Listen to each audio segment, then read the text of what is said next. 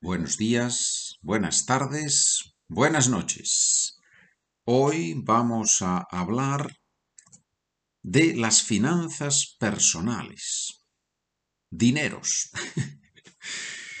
¿Has hecho ya la declaración de la renta? No, not yet. I am going to see my financial advisor next week.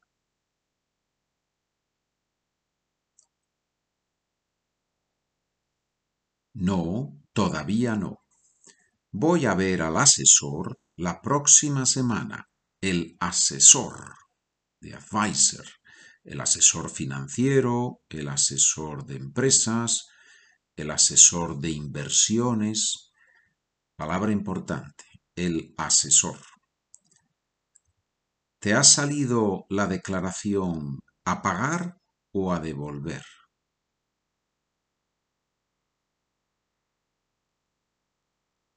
They have to give me 600 euros. It's not bad, right?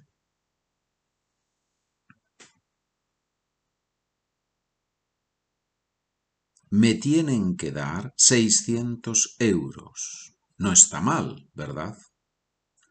La declaración de la renta, ¿no? Our literally declaration of our rent, of our taxes, right? Of the money that we earn and then the government decides how much we receive or pay. ¿Pagas muchos impuestos tú? Impuestos, taxes. ¿Pagas muchos impuestos tú?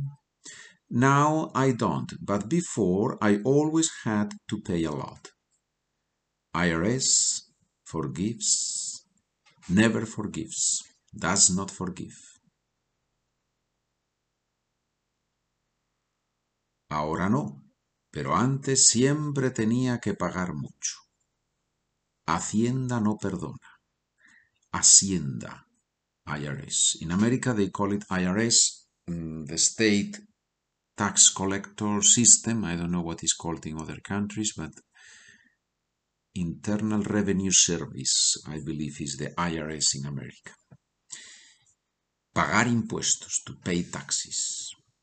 ¿Cómo consigues ahorrar dinero? Look, it's very easy. You only have to earn a lot and to spend very little. ¿Cómo consigues ahorrar dinero? Ahorrar, to save.